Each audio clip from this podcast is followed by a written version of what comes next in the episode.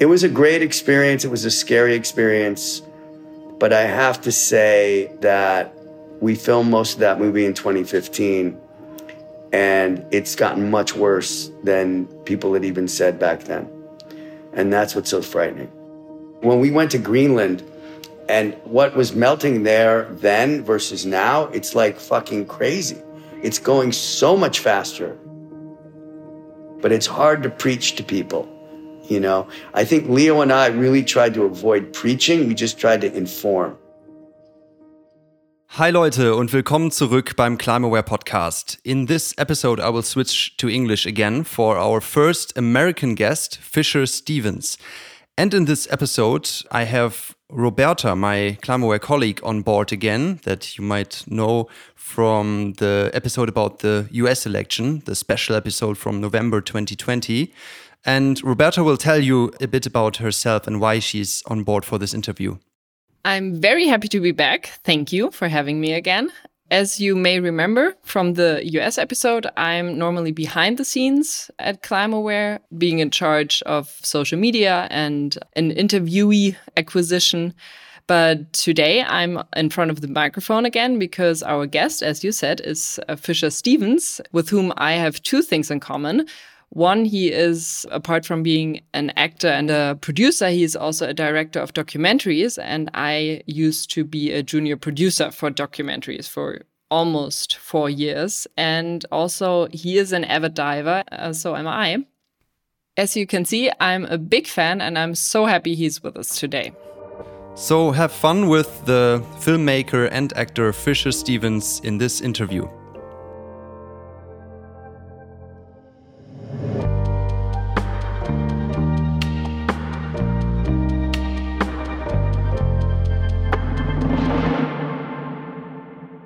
Welcome back to Climaware. We're so happy to have you with us. And as David Letterman would say, our next guest needs no introduction. We are so happy to have with us today director, actor, producer, and writer Fisher Stevens, whom you all know as the producer behind the 2009 Academy Award winning documentary The Cove and the director behind the 2016 documentary Before the Flood, starring, of course, Leonardo DiCaprio, but also Barack Obama and Pope Francis. And um, if you haven't watched these films yet, you should definitely do so, but obviously only after you've finished listening to this interview. Yes, and Fisher, also from me, once again, I'm so happy to have you here on this podcast. It's it's an honor. So thank you for being us uh, with us today. Um, maybe to start off, could you maybe describe a little bit what you're currently working on? What's your current project? Where are we catching you at the moment? Okay, well, thanks for having me on the show. My my current job is sort of not having anything to do with climate or documentary. Well, my current job, one of my jobs, uh, which is acting on a TV series called Succession, for HBO. Uh, I play Hugo Baker, Vice President of uh, Communications and PR. Uh, it's a fun part, it's a fun show. But I uh, have a lot of sitting around on the set. And while I do that, I am uh, currently cutting a uh, four part documentary series on a group of American political operatives called the Lincoln Project, um, who are Republicans that went against Donald Trump during the election. And I was lucky enough to have a crew and be embedded with them when they created their war room in September, October, November, leading up to the election, and then going all the way till now, following the, the, this group of uh, kind of great characters. And uh, the group almost imploded recently, so there was a lot of drama around that. So I'm cutting that, and I'm also um, actually producing a film that is very uh, relevant to your podcast, kind of chronicling the Amazon at this moment in time, the Amazon rainforest in Brazil, focusing on the Brazilian Amazon, and uh, kind of taking a different approach, not just showing the destruction, but showing and getting to know people that are killing the forest, loggers, farmers, seeing their point of view as well as activists and indigenous people that live there. I think it's going to be quite an extraordinary film. We're just started editing that. So, uh, yeah, I'm quite busy. Cool. Um, we actually prepared a question concerning the election, USA, Donald Trump also uh, later. But as we are in a climate podcast show, uh, I would like to dive into that topic first. Yeah. Um, and you you also had a history. You have a history um, of actual activism yourself.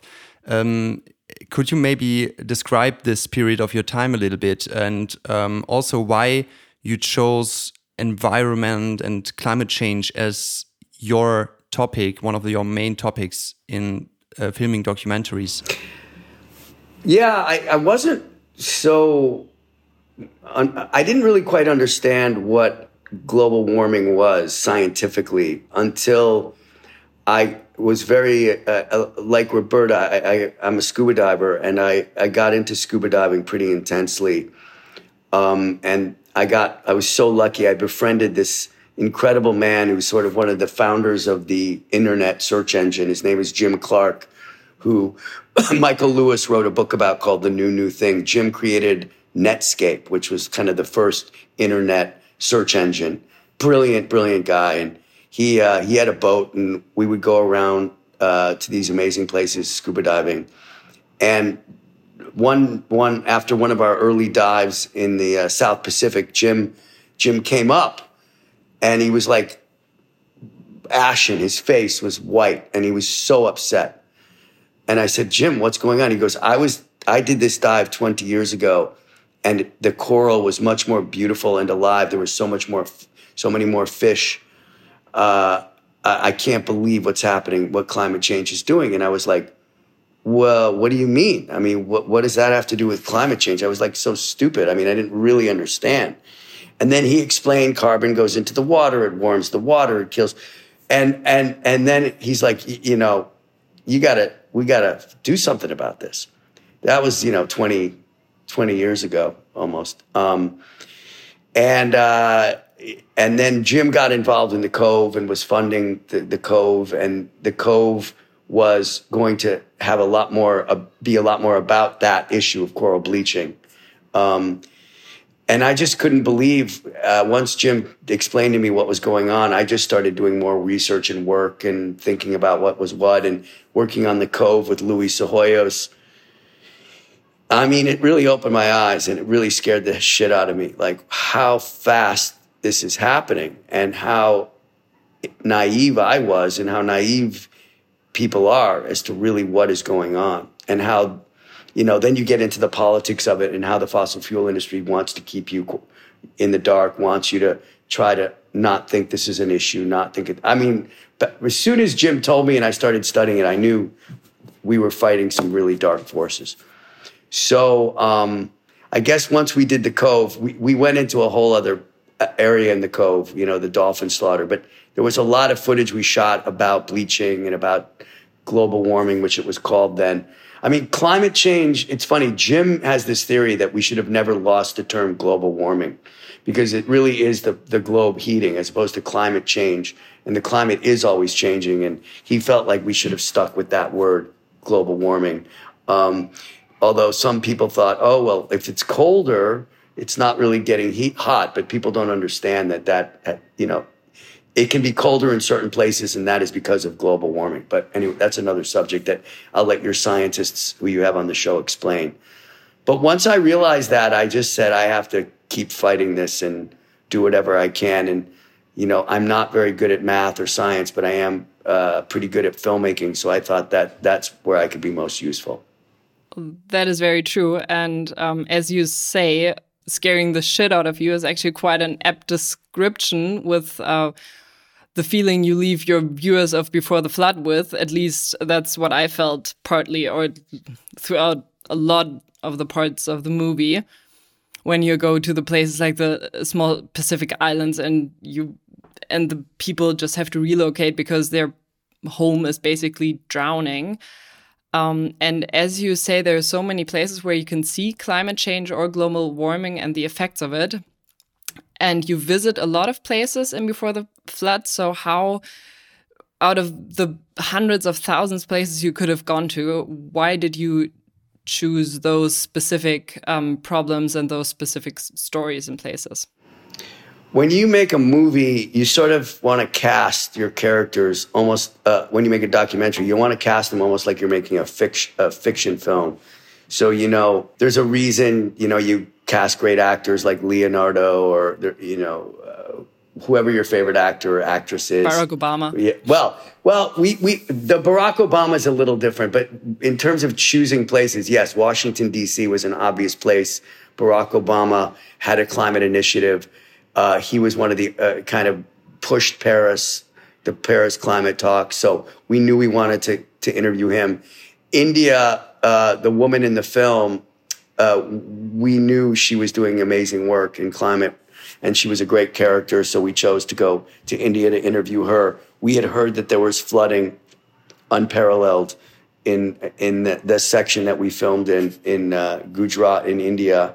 Um, so we research places. You know, uh, Leo and I had met the president of Palau, Tommy, and he said, "Come on over, and and we. I, I want to show you what climate change is doing to our island."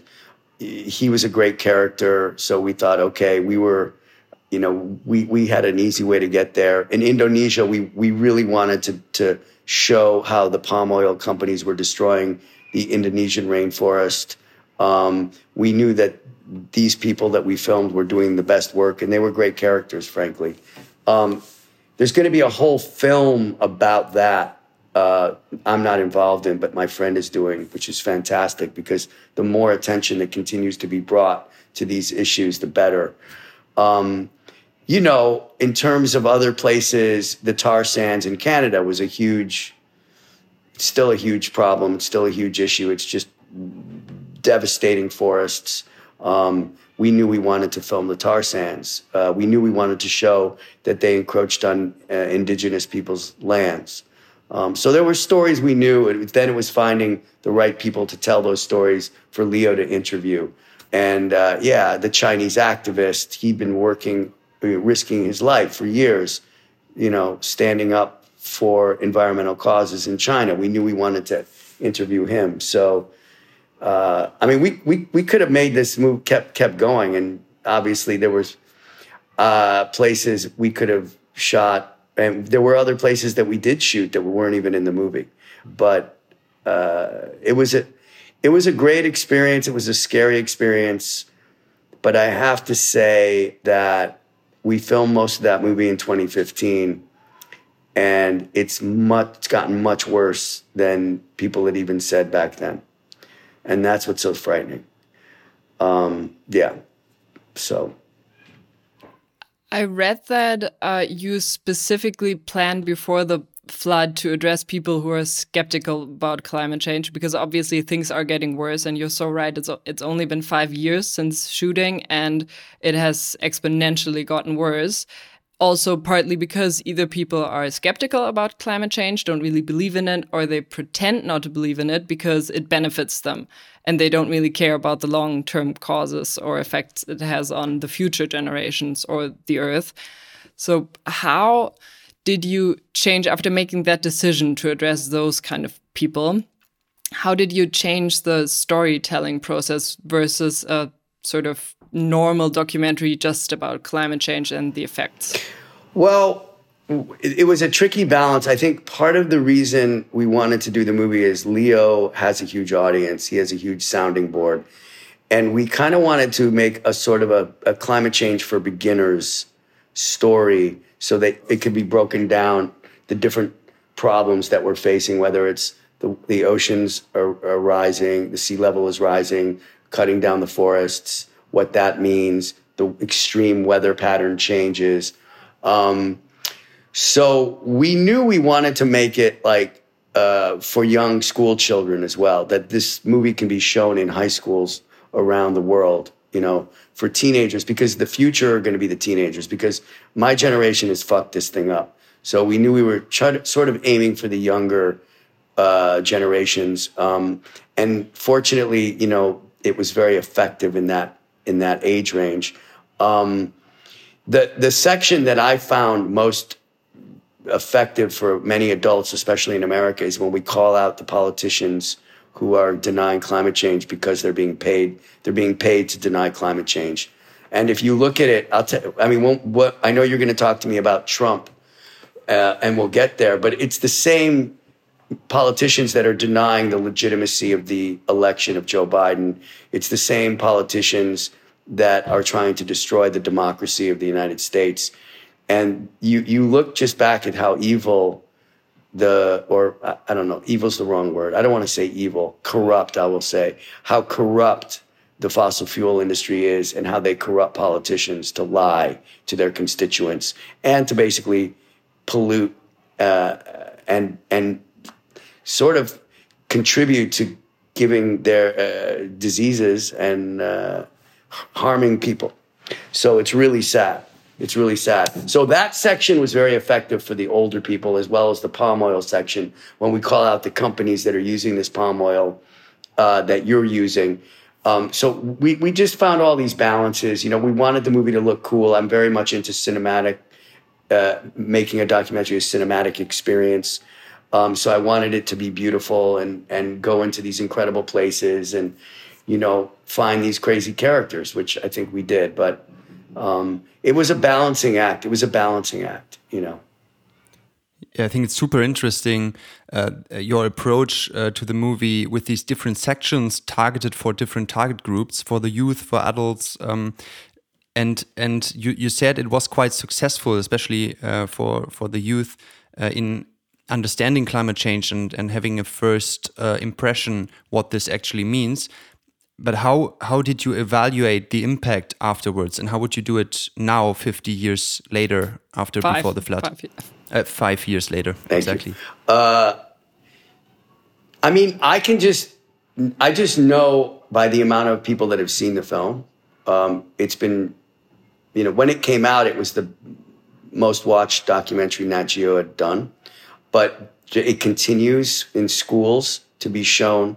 Many people have uh, told me that they got into climate change activism because of the film.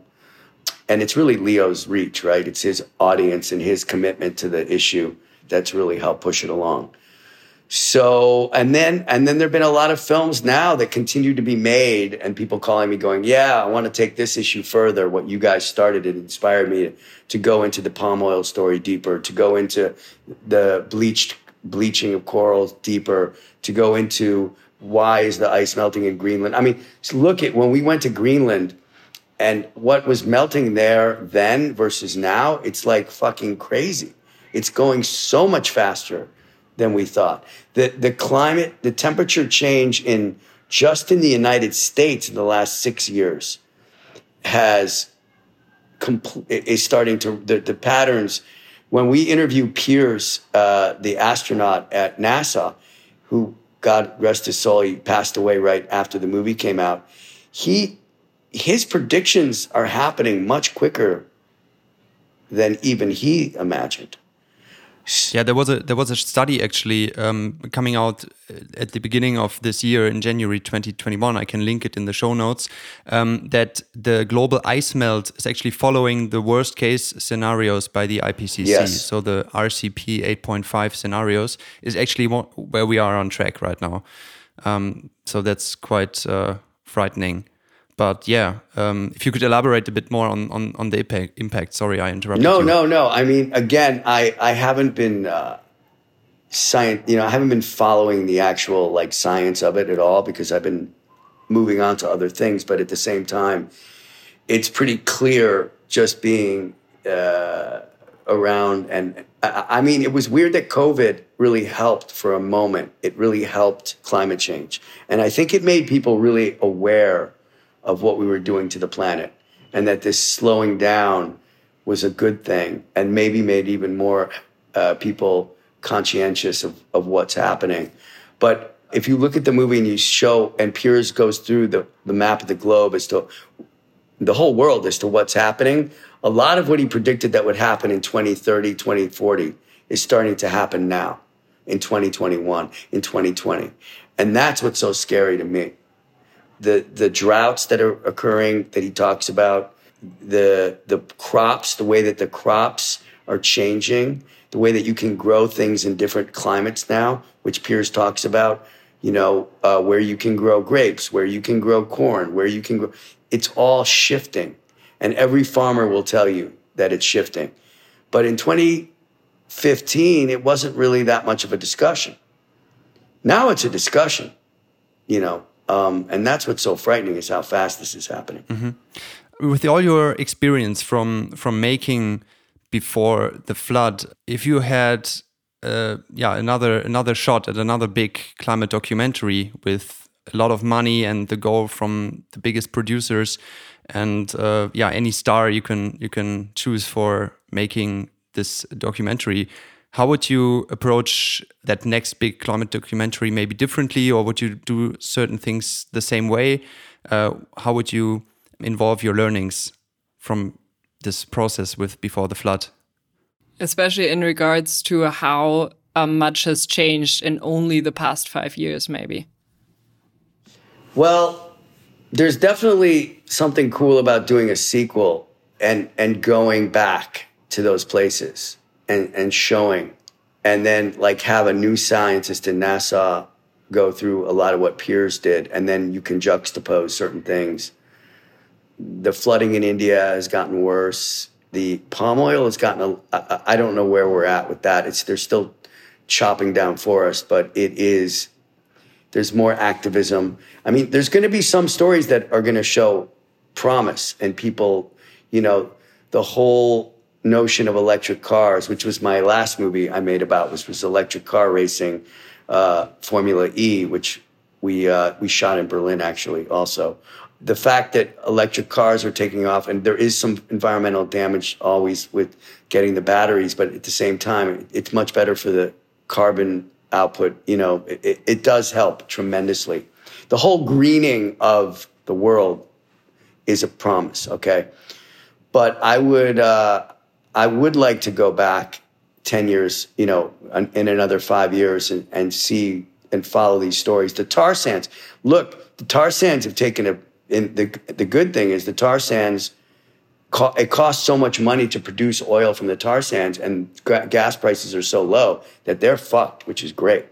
Like, that's a great thing that's happening. Is the tar sands are drying? You know, they can't afford to pull out oil.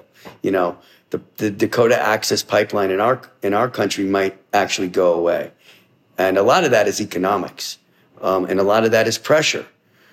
Um, the other story I'm desperate to make is Jane Mayer great writer for the New Yorker, and she wrote a book called Dark Money, and it really it really does talk about how the oil and gas companies, through their donations in politics, have kind of created the narrative and allowed the degradation of the climate to happen.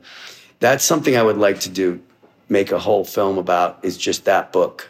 Um, and and because it's it's and it's not just America, but it's mostly about America. But you know, this guy Paul Polman from Unilever, who's you know he he was able to kind of transform Unilever and make it uh, much greener and much more responsible.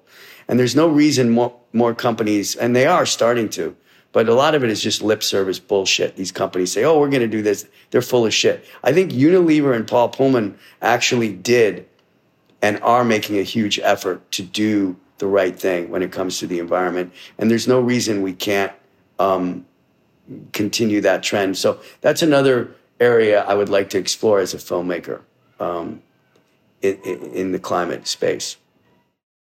So, in, in general, what's the role of movies or documentaries in solving climate change from your point of view with your experience? Well, there's only so much a movie can do. I think there's been a lot of um, interesting fiction made. I, I'm not finished watching this show, but there's a Norwegian show on Netflix.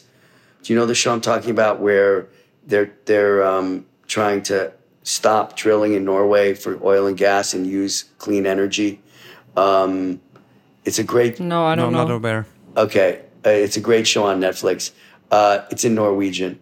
Um, but it's fantastic. But like I okay, I'll, I'll, look it up and put it into the show yeah, notes. Maybe yeah, yeah, uh, yeah. You look it up. Um, there, there are fiction films that I think that people are trying to make that deal with climate change. I, I think it it's really going to take a lot of crossover between nonfiction and fiction. I, I, I mean, I, I get a little frustrated, you know, because I've done a bunch of them. And uh, Roberta, I don't know if you saw this movie Mission Blue that I did, which Yeah, is about diving and, and So beautiful. It's really about you know the sea and the ocean and.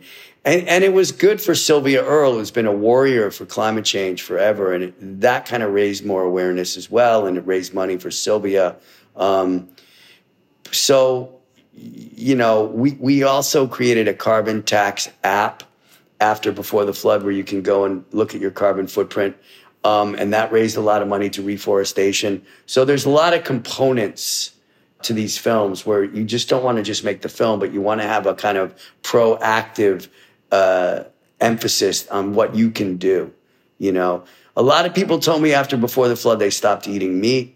You know, we had the whole section with Gideon on on how you know meat in general is is a terrible thing for the planet, and not only uh, is the methane from the shit of the cows going into the air and really a destructive force, but they have to raise the the Amazon and the rainforest to for the cattle to to roam, and I mean, there's just so many things we can do, but it's hard to preach to people. You know, I think Leo and I really tried to avoid preaching. We just tried to inform.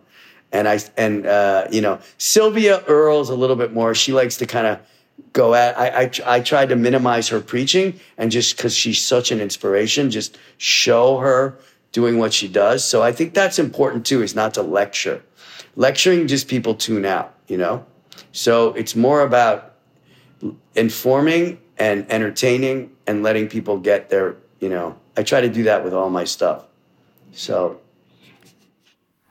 It's true, but I would say just uh, one quick thing about uh, your documentary idea, basically about the money behind climate change skepticism, because I think there is a lot of misunderstanding about people who maybe don't really follow politics that much, who think, okay, so I elect, I elect, I elected this guy, and he's a politician or she, and um, he or she should should be trustworthy. So if they say that climate change isn't real, um, why should I believe that it is real? So I think that's where movies and documentaries come in that go, okay, so this actually isn't how life really works because politics is so corrupt, even in democratic countries such as the US or in Germany. That we have probably have very similar problems. Mm, yeah, yeah, um, it's it's exactly right, and um, I think as we're finding with with QAnon as well in our country, like people believe what they want to believe. They they want to take the easy road. They and um, you know we just have to inform. People have to l- read. They have to take responsibility and, and get informed. You know, so part of our job as filmmakers is to inform them. And uh, when I'm making something, I'm always trying to just say these are the facts and fact check and and uh, you know have people discuss these things who know what they're talking about. You know.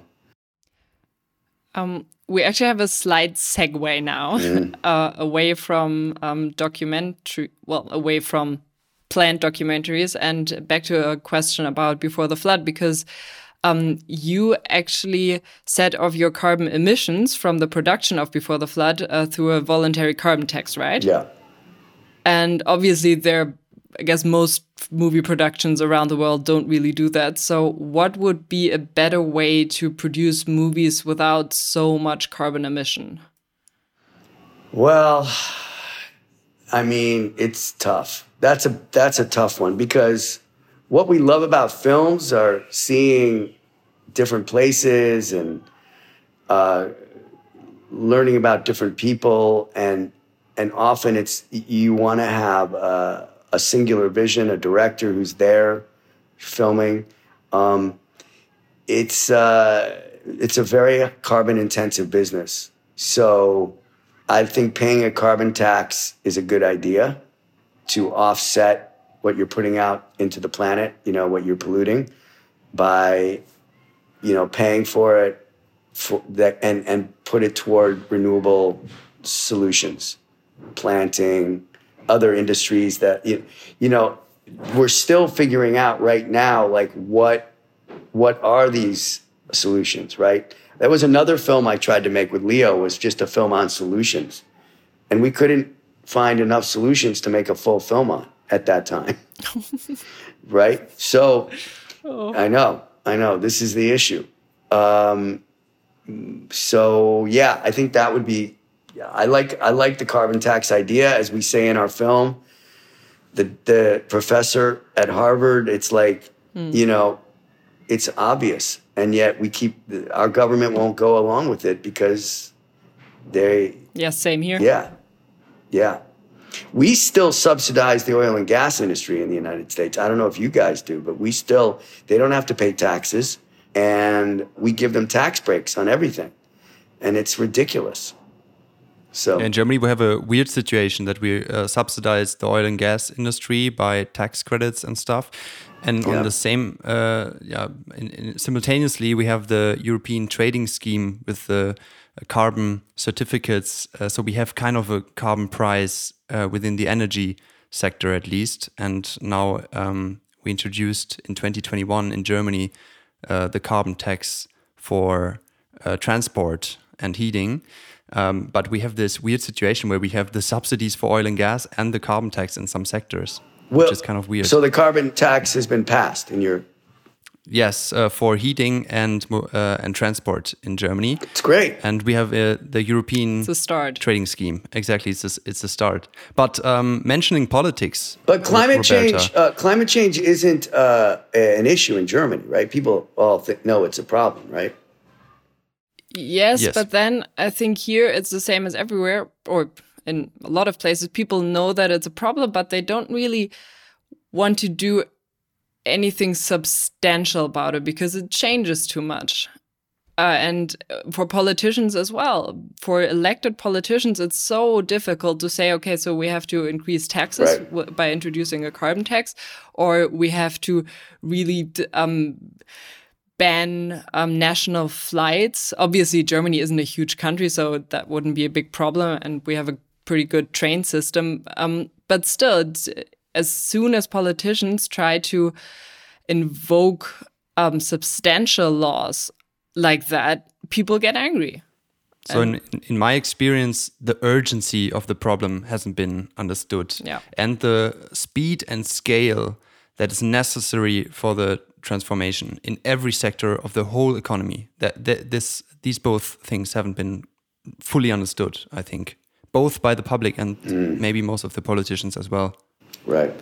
And speaking of politics, uh, you said it before uh, that we would ask you about Trump, but actually, we won't ask you about Donald Trump because thankfully he is not in the White House anymore. What we would like to ask you if uh, is uh, what your hopes are for the new administration, because President Biden has obviously promised quite a lot when it comes to climate and climate change action. Yeah. Uh, well, it's hard not to talk about Trump when you talk about climate change because he was the most destructive force and he put in oil and gas executives in every position, whether it's the head of the interior, the head of the EPA. Um, and, uh, and Obama said, one thing that pissed me off about Obama is he said in our movie to Leo, he's like, you know, Leo goes, what if somebody comes into the White House that doesn't believe in climate change? And Obama turns to him and goes, You know, these things have a funny way of punching you in the nose. Well, you could have punched Donald Trump in the face 50 million times and he still wouldn't believe or want to believe in climate change. And for him, it's not ideological, it's just about money. Um, yeah. So he brought everything backwards in a very, and, and, and there's still things that he did that Biden has to somehow unwind he did incredible damage opening up parks for drilling and uh, mining national parks, um, letting arsenic and lead be pumped into our river systems. Um, these things don't just stop when Joe Biden becomes a president. He has to undo and unwind, not to mention, you know, trying to stop production of electric vehicles in a way, you know, stop giving any kind of subsidies for that. Uh, for sustainable energy. Um, so Biden has this infrastructure plan that he's trying to pass in Congress, two trillion dollars, and a lot of that is is for the climate. You know, greening the country, moving things into sustainable energy, moving the you know military, uh, you know, making all the vehicles electric, uh, putting in electric charging stations. So he his infrastructure plan. There's a lot of other things involved, but it's very strong. It's very good. I think Biden has been much more progressive than I would have expected. Um, you know, I, I was dreading him as the president, but once I realized he could probably win, I was like, okay. Um, he's so much more progressive than Barack Obama. Um, he's put in a Native American in to run the interior, Deb Haaland, uh, first time ever. She is a, amazing, uh, and she is going to really fight to um, stop the oil and gas companies and mining companies from drilling in national lands. She's going to try to protect more land. Um, in terms of the Paris Climate Accord, obviously Biden is going to come in, but at this point, like it's not just the United States. Most of the countries are not really living up to what they said they would, and and obviously we're code we're still at code red. You haven't seen that much change, um, so I'm I'm very hopeful about Biden's environmental policies.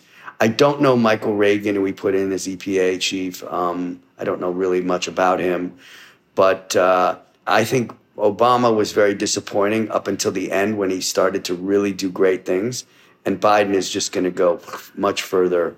Um, yeah, I, am hopeful. I am hopeful where where he's going. He's going to have to fight a lot of dark forces. These dark money. We have a man in our Senate that runs the Senate, Mitch McConnell, who is yeah. just one of the worst human beings um, that ever lived. Honestly, I mean, he's done more destruction to our country than almost any any politician. You know, he's ripped us apart, and he will continue to rip us apart. And he's like, over my dead body, are we going to pass this this two trillion dollar uh, package? Um, so we just hope that something happens to him, and that he, you know, retires, which he won't. He has to retire. Yeah, he won't. Anyway, maybe maybe whatever. But we we have to just keep fighting. So there's a lot of fight still in us. Um, but listen, my goodness, it's it's so much better. I'm so much I'm so happy we're having this conversation today and not last year. Um, because I, I, everyone would say, "Oh, Trump is so awful." I say, "Well, the thing that's really the thing he's doing that we can't take back is what he's doing to the environment, because that you can't bring back." and uh, yeah, and and he did a lot of damage, a lot of damage. Um, mm. So I think there was a universal sigh of relief when. Uh, what was the last state? I think Pennsylvania was the last one yeah. to get Biden over. Yeah, but then there was like a, a, a attempted coup. You know, it's like you, you, you know our country's a mess in many ways, but I think more people are realizing that climate change is is real, and and that we have to really start changing our ways. I don't know if you guys ever see this show, The Crown, but you know, yeah. you know, in England, you know, they they basically stopped um, electricity when they were fighting with the coal miners in that one episode. I don't know how factual it is, but people made sacrifices. I think it's pretty factual, actually. Right, and that was for the wrong reasons, by the way. They, uh, you know, I, I support the union. I'm a union man, but but the point is, is that we can make sacrifices. Look what we've done during COVID you know, and uh, and many people are are worried that um, COVID, uh, you know, is is just the beginning of what we're going to have to face with climate change unless we really get it together. Not exactly. Not to get so depressing, but. Yeah, yep. th thanks for your views on on the politics as well and uh, the state of of the politics in the US specifically. So so far we talked about um, documentaries, your approach to filming before the flood. Now a bit about we touched on on politics. Um, so if I may ask you for a conclusion from from this conversation, from all your projects, from your experiences, what is the most important thing that you have learned about climate change and our fight against it? Well, it's probably hard to pin down, but in one uh, sentence or less. exactly. I mean, I think the most important thing is that everyone ha- like getting a vaccine, which not everybody wants to get with COVID, but we all are in this together. And I think we all need to recognize that this is the next big force of of let's say the, the, we are going to face some serious serious weather and climate and destruction and we need to work together uh, as a planet to solve this or it, it's not there's going to be a lot of suffering so awareness and sacrifice are going to be necessary and uh, that's what I learned, you know, and, and the youth really get it. Young people really get it, um, at least in our country. I mean, it's not just, I mean, Greta Thunberg was a great example, but it's like there are a lot of people that, you know, all my young nieces and nephews and their friends, they all get it. They all understand that it's, it's going to affect them. So that's the good news. That's also my experience. Yes. Good. And that's quite a hopeful note to that question as well. But before we say goodbye for today, um, we of course cannot be amiss to ask you for a documentary recommendation or movie recommendation, preferably uh, with a climate topic. Maybe something you've watched recently. Well, I mean, I love a bunch of these documentaries now. I mean, there's a movie called Truffle Hunters uh, which is a beautiful film. It doesn't really deal with the climate, except that obviously truffles are affected by climate, and uh, that's a that's a beautiful film that I love. And uh, in terms of climate films, there isn't much that I've been watching. There's another film that is not about climate but about corruption called The Collective. Have you guys seen that? It's a brilliant no. documentary on government corruption uh, in the met in the medical world that oh my god I, I highly recommend the collective highly recommend truffle hunters um, so those are two of my favorite uh, documentaries and before the flood of course yes before the flood yes and and we go green uh, about formula e which came out uh, which i really enjoyed making um, and uh, yeah also uh, we paid a carbon tax on that as well yeah, great, great. Um, thanks so much uh, for all your valuable views and and uh, your experience.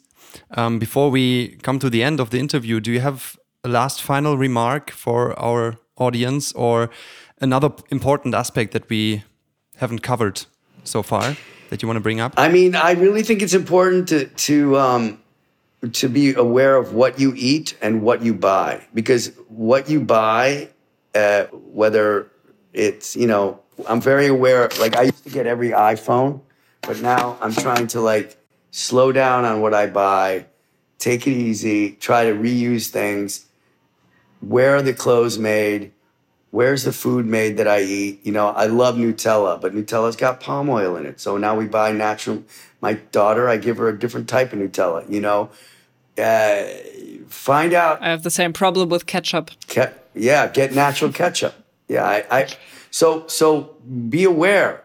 You know, like where does your food come from? Where do your products that your your clothes, your where does it all come from? Because it all has a carbon footprint. It all has an effect, uh, cause and effect. And uh, I guess that's something that I've really become aware of is is uh, what I'm buying and who my banks are and what stocks I invest in and where are they at with climate. You know, um, so that's become very important to me. Where I put my money, what bank I use, what what banks, what are our banks? Who are our banks supporting?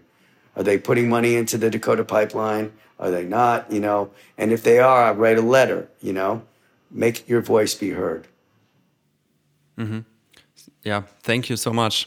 Um, I wanted to ask you also for a call to action beyond the individual consumption choices, but that was, um, yeah, already your, your last words uh, words exactly perfect so thank you so much for taking the time to, for being with us today all the success uh, with your current project and your future projects. We're very much looking forward to the sequel of Before the Flood in five years. Okay. And I can't wait to see you in season three of Succession. Okay. Well, danke schön. Danke schön. Danke. See you. In, Thank you. I'll see you in Berlin. exactly. Okay. yes, Berlinale 2022. Here we come. Okay. Auf Thanks so Wiedersehen. much. Ciao. As always, thanks so much for listening through, and thank you, Roberta, for recording this interview together with me. How about you do some interviews in the future, maybe all by yourself? What do you think about this idea? Gabriel, it's a great idea. I love it. All right, so we're looking forward to hearing and seeing you in the future all by yourself in this podcast.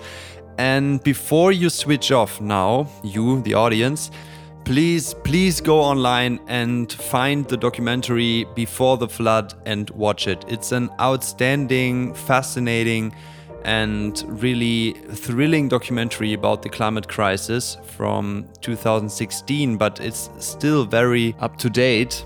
And in my opinion, in my personal opinion, besides An Inconvenient Truth by Al Gore, it's the best climate documentary I've ever watched.